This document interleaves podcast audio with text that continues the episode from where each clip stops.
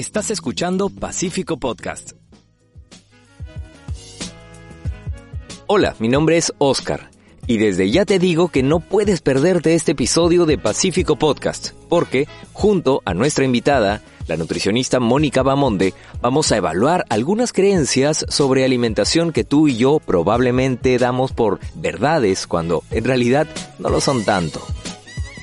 Hoy abunda la información sobre todo lo que significa comer sano. Pero el detalle es que parte de esa información está desactualizada o sencillamente se repite sin ser del todo cierta.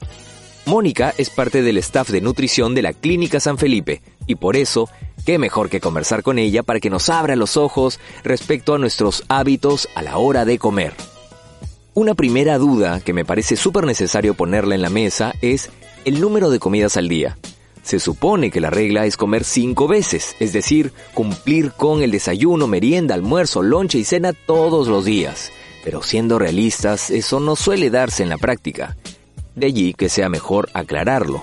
¿De verdad hay que tener estas cinco comidas al día o puede reducirse si se balancean bien los alimentos? Esto nos dijo nuestro especialista. Anteriormente se recomendaba comer cinco veces al día. Actualmente los estudios han demostrado que no es necesario hacer las cinco comidas al día, que con tres comidas o dos comidas se podrían estar cubriendo los requerimientos, porque eso es lo más importante, cubrir los requerimientos, cubrir las necesidades del cuerpo y no tanto la cantidad de veces que se come al día. ¿Oíste? Allí está un primer mito caído. No se trata de la frecuencia, sino de tener una alimentación que cubra nuestras necesidades. Ahora, hablando de eso, siempre surge un montón de dudas sobre cómo balancear las comidas. ¿Hay un método realmente sencillo para medir las porciones? ¿Cuánta verdura hay que incluir en el plato? ¿Cuántos carbohidratos son suficientes? Atento a la respuesta. Hay muchas dudas sobre las porciones, sobre las cantidades. Además, las recomendaciones generales antes iban en base a una pirámide que es poco didáctica. Actualmente se utiliza el plato saludable, donde la mitad del plato debieran ser verduras, la cuarta parte carbohidratos, lo que son las harinas, y la otra cuarta parte las proteínas, independientemente del origen, si son animales o vegetales. Pero desgraciadamente este tipo de plato no aplica para todo el mundo hay que hacer las recomendaciones personalizadas. Por eso alguna vez todos deberíamos tener una consulta con un profesional para que nos guíe sobre nuestros requerimientos. Porque si nosotros hacemos ejercicio, tenemos alguna patología o estamos gestando o dando de lactar, estas recomendaciones van a cambiar y no se pueden guiar de las recomendaciones generales que aplican para todo el mundo. Es muy importante lo que dice Mónica porque en vez de seguir pautas generales, lo mejor es entender y saber qué necesita nuestro cuerpo. Y allí la ayuda de un especialista es clave. Ella o él sabrá darnos información precisa y responder nuestras consultas, como esta que tengo ahora. Estamos ya en invierno y se dice que, cuando hay frío, debemos consumir más carbohidratos y que incluso podemos pecar con algunos dulces. ¿Cuán cierto es esto? No hablemos tanto de pecar, porque ningún alimento es un pecado. ¿no? Debemos tratar de quitar ese estigma de sentirse culpable por comer alguna vez algo que no es eh, considerado como muy saludable. Debemos de comer eh, saludablemente la mayor cantidad de tiempo, la mayor cantidad de veces y algunos días podemos comer algún chocolate o algo que nos provoque, pero sin considerarlo un pecado porque eso genera problemas de trastornos alimentarios en muchas personas. En la temporada de frío normalmente nos provoca más carbohidratos porque solemos gastar más calorías para poder regular la temperatura corporal al ambiente. Pero mientras nosotros hagamos ejercicio, consumamos las cantidades que necesitamos, no hay ningún problema de comer eventualmente algún chocolate. Hablemos de las frutas. Todos conocen sus enormes beneficios, pero hay una creencia muy, muy extendida que sugiere no comerlas por las noches. ¿Por qué?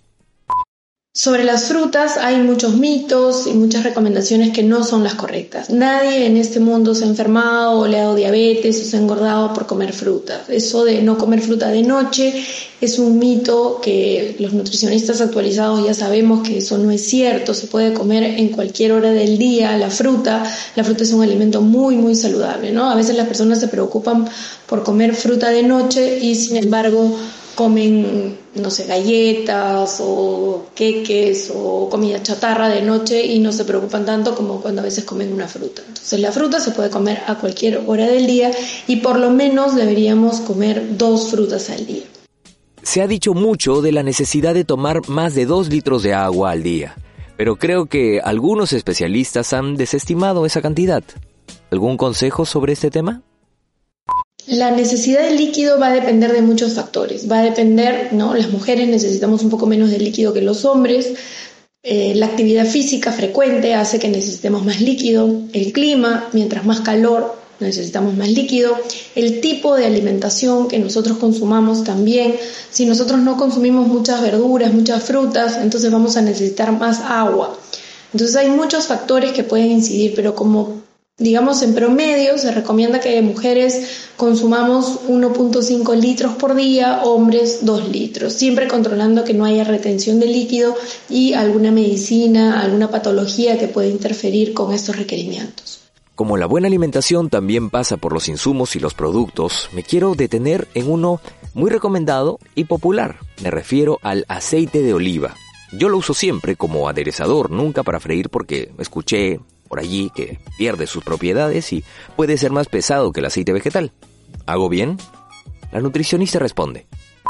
El aceite de oliva es un excelente tipo de grasa, no solamente se recomienda como ingrediente final en una ensalada, en una menestra, ¿no? en un saltado, sino también para cocinar al tener un tipo de grasa monoinsaturada, es más estable al calor que el típico aceite que se vende para cocina, ¿no? que es el de girasol o el de maíz o el de soya, que no son tan saludables. El aceite de oliva es perfecto para utilizarlo en frío y también es recomendable para utilizarlo durante la cocción.